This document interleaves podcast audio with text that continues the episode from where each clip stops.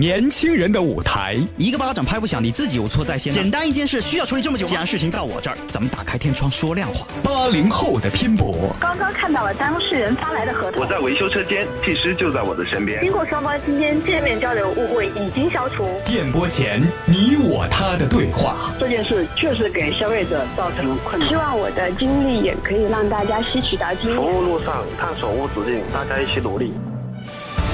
真诚倾听百味，用心搭建平台，服务锻造精神。五年历练，我们一直在你身边。福建汽车消费服务第一品牌，我的汽车有话说。直播进行时，各位周一好，时间来到了十一点零七分，这里信号来自于交通九零六八零后在路上，福建汽车消费服务第一品牌，我的汽车有话说。有话请您说，我是程铮，直播间热线是八三八九零九零六。您在买车用车、交通保险、汽车质量遇到任何问题，您需要帮助与四 S 店、保险公司有关部门说不拎清、道不明白的话，咱们直播间热线会全程为大家开放，直接打过来。外地听友呢，您加我区号零五九幺，微信上关注我的汽车有话说官方微信订阅号，橙色图标加 V 的就是我们了。您添加关注之后，欢迎各位通过语音、文字、图片、小视频。来发来路面的及时情况，参与节目实时互动，来发表您的观点。咱们继续在前天的话题，重点投诉，持续关注一件事：宝马 Mini 涉嫌翻新车一案。黄女士花十四万七买来宝马 Mini，却在两年后的今天意外发现自己的车辆买回之前竟然有过大修记录。该车是否是事故车、泡水车？修理方予以否认。不会的，如果说是宝马的车有进水的情况的话，它的系统就会主动的弹出来这个有问题。维修明细是否与销售顾问当年陈述吻合？今天中午十一点，我的汽车有话说，重点投诉，持续关注，为您揭开谜底。重点投诉，持续关注。一辆宝马 Mini，消费者黄女士买车两年之后，意外发现自己的爱车在宝马售后维修的记录当中，系统当中有一起她买车之前就有的维修记录。而这个记录呢，在黄女士看到了之后啊，那可不得了啊！全车喷漆，全车钣金拆装，一气之下，黄女士就把当初卖车给她的经销商福州中保宝马给投诉了一状。打到我这电话，就在前天。我们重点关注此事。黄女士的质疑呢有多个。首先，我这辆宝马 Mini 买回来的时候有个臭味儿两年之后呢，这个臭味也就还有，一直存在。她就怀疑呀，中保你是不是当时卖给我的时候，这是一辆泡水车，车内发霉生锈，导致有这么一臭味还有就是拆开车内多个内饰部位，还有橡胶条。原本这柠檬黄的车漆上面居然会有多处红色油漆的痕迹，那这车是不是之前是红色，然后被你们喷成黄色了呀？然后做了全车改色呀？第三，系统记录当中显示是全车钣金拆装，那这车是不是事故车呢？它是不是撞过呢？黄女士这一系列的疑问呢，在投诉至今都没有在中保宝马得到她信得过的答复。现在她要求原价退车。有意思的就是啊，我在调查的整件事情的过程当中，意外发现。车是在二零一三年八月二十七号买的，在中保宝马卖车给黄女士之前呢，这辆车在二零一三年三月二十六号有过维修记录。那在哪里维修的呢？在北京卡森一家宝马授权的经销商那里维修的。那么重点就来了，这家北京卡森是什么公司？卡森又为什么要维修这辆宝马 Mini？两年前的三月二十六号，卡森又对这辆宝马 Mini 做了哪些具体的维修？黄女士的质疑，北京卡森是否能够进行解答呢？就在前天下午，北京卡森售后经理赵伟先生给我来了电话，咱们来听听卡森他到底是做什么的。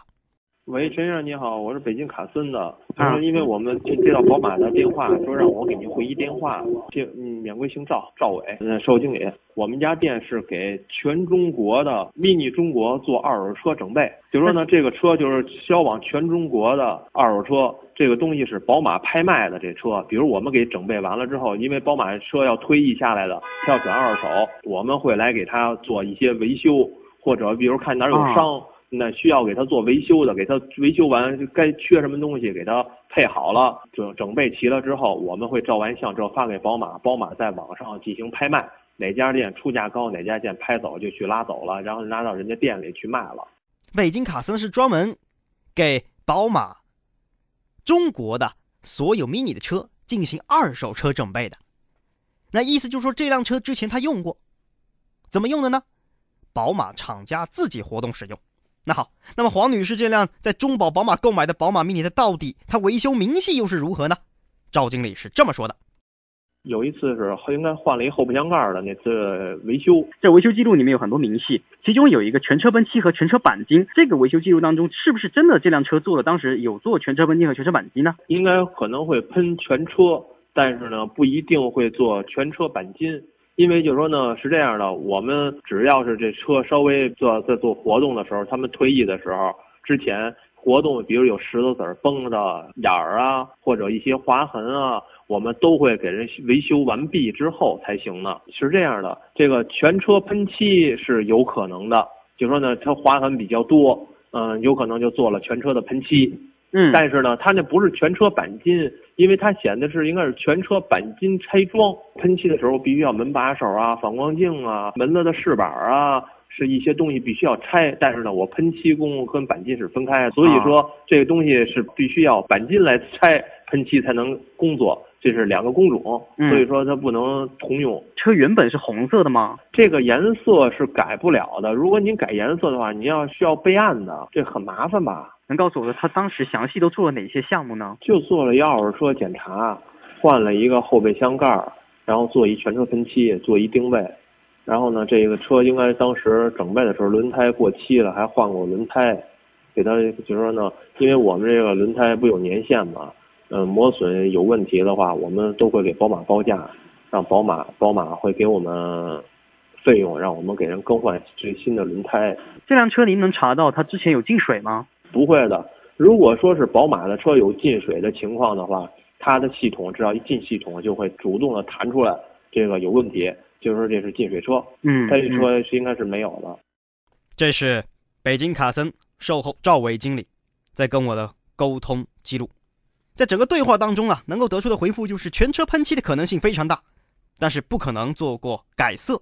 还有呢，黄女士这辆宝马 mini 当时是做过全车钣金拆装。而不是全车钣金修复。熟悉什么是钣金的，咱们的车友都知道，打钣金的打钣金的，就是这个凹坑凹进去了，被撞了。那我需要把这个铁皮拉回到复位到一个圆形的位置，它需要这里有一个焊点，然后钣金呢有一个专门的工具把它敲出来，类似这样，那叫钣金修复。而这辆车钣金拆装，它是为了喷漆啊、怕喷门呐之类的，拆下来好施工。所以说有这么一个钣金拆装的施工项目在这个记录当中。哦，对了，还有换过后备箱盖，四条轮胎。至于该车有没有进过水呢？赵经理的回答非常明确，不可能。如果是泡过水的话，系统里面会专门有这么一个选项填到维修记录当中。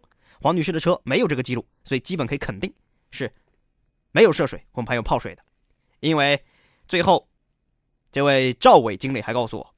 钱呢？这辆车的所有维修费用都是宝马厂家出的，所以他们是一定会记录的非常客观，回头找厂家要钱。而这里还有个细节，细心收听咱们前天节目的各位车友们都会发关键词嘛，是吧？当时的关键词叫投票，那大家如果感兴趣的话，这关键词还在，还可以接着发。这个里面有图片，是黄女士当时自己用相机。在中保宝马的售后记录系统系统当中拍了一张照片，这辆车在二零一三年的六月份，在北京卡森还有一次记录，这又是怎么回事呢？赵经理说的也非常明白了，他告诉我说，这六月份的维修记录跟三月份一模一样，只是六月份他们找厂家去进行结算，所以有这么一个维修记录在上面。那大家觉得北京卡森赵经理他解释是真的吗？可信不可信呢？收音机前的各位，也可以通过我的汽车有话说的官方微信语音的形式发来各位的看法和判断。如果北京卡森的售后赵经理他句句属实，那么至少我们可以稍微推断一下，当时中保宝马销售顾问在介绍这辆车的车况的时候，存在故意隐瞒信息这可能性啊就会小一些。各位怎么看呢？但是黄女士当时却跟我这么说，销售顾问当时卖她车的时候就说这里有刮过，然后基本就没了。这里怎么回事啊？四条轮胎哪里去了呀？后备箱盖哪里去了呀？是喷局部还是喷全车呀？中保宝马，你当时真的出了吗？你真的知道吗？目前中保宝马也拿不出当时卖车的合同，也拿不出证据来证明自己当时销售顾问充分告知过黄女士这些车的细节。但是现在啊，中保宝马他们却拿出了处理方案。怎么个处理方案呢？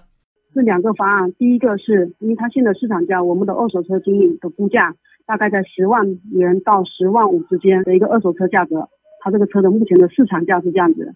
然后客户说他在外面可以销售到十二万八，那我说没问题，这个市场价反正是透明的。那如果你外面能卖到十二万八，那您车子自己拉到外面去销售，我另外再加一万元的加油卡给到您补偿，这样您的损失就少了。如果他愿意的话，那没问题，我们在加油卡上面可以适当的增加一些，那我可以跟老板去谈。如果谈到那个，如果要谈到那个按原价收回车辆的话，我我我觉得我们的老板绝对是不会答应的。中保宝马最多会以十万五千元的价格向黄女士回购这辆宝马 mini，再拿出一万元的油卡作为补偿。那这样的方案呢？投诉人黄女士又会作何想法呢？不说这台车有没有泡水，但是我从这些气味啊等等方面，我已经认定这台车是泡水的了，而且是百分百确定的。那这样的话，我还是会把这台车处理掉去。反正就是剩下我会去跟 4S 店来交涉，就是争取一个最大利益，然后把这个车卖掉，去买过一台新的车。4S 店的话，今天傍晚黄总监有给我打电话，他有问我诉求，我说我我前面的诉求是退一赔一，但是确实我们双方也都是一个诚意，因为这个是在我跟您通话之前，我跟黄总监的对话，反正我最。最后最后的一个诉求就是给我原价回购，然后他说他会反馈给你这边和他们公司的领导，最晚的话下周一会给我一个回复。呃，曾曾老师，谢谢您这几天的关注。不会，没有关系，我知道的。嗯啊，非常感谢，好，别客气，别客气啊。这是黄女士最后一通给我打电话，整件事情咱们跟进两天，咱们说消费者吧，黄女士真的是能感受到是无奈，为什么无奈呢？这里其中有个细节，黄女士当时是为什么到中保宝马买这辆车的呀？因为中保宝马的一位销售顾问是黄女士的高中同学，姓钟，一位钟女士。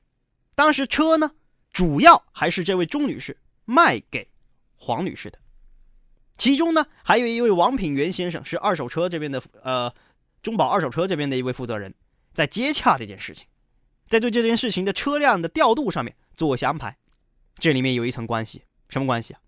同学关系。许多咱们车友就问了呀：“哎呦，我买车，当然是能找熟人找熟人呐。大家现在还觉得能找熟人找熟人吗？这找的熟人，他合适不合适啊？有没有问题呀？如果出了问题，沟通呢？好沟通吗？可能不好沟通。黄女士在跟她的同学钟女士在后续电话沟通当中，她告诉我一个细节，她就问自己的老同学说。当初如果说你知道这辆车它全车钣金拆装、全车喷漆，你知道这个情况，甚至于还换了四条轮胎，还换了后备箱盖，这样的情况的话，你当时还会把这辆车卖给我吗？朱女士也思考了一会儿，回答说不会。咱们往好的地方想吧，可能这位老同学，他当时其实是为了促成这单生意，为了迎合黄女士的需求，同时他自己可能也不是特别了解这辆车的详细情况，车。就介绍给了黄女士，黄女士也相信选择同学的一个建议，买了。兴高采烈之时，没有顾及到这辆车的明细情况，而这两年过后，发现落差太大，勃然大怒。所以说，找熟人买车，不一定就是好事儿，也有啊不妥的地方。如果说你在意价格，我给大家一个经验。陌生的销售顾问找他买，你也别找销售经理，为啥呀？那销售经理心里面非常清楚我的底价是多少啊，是吧？你就找销售顾问，因为销售顾问他还会顾及自己的业绩和提成，会最大限度的去满足这一单的契约的促成，然后呢，帮你去啊比较无底线的去申请价格，找他的经理，找他的上司，你沟通起来呢，你也硬气一些，是不是啊？换了是同学，你怎么硬气呢？好了，咱们不说钟女士和黄女士之间的这些纠葛，或者说这些不愉快的事儿，回来再说宝马，中保宝马，关键还是在于你卖车的时候，销售顾问这一个个销售顾问有没有认认真真的把这话说清楚、说明白？我的汽车有话说正在直播，我们尽心让您放心。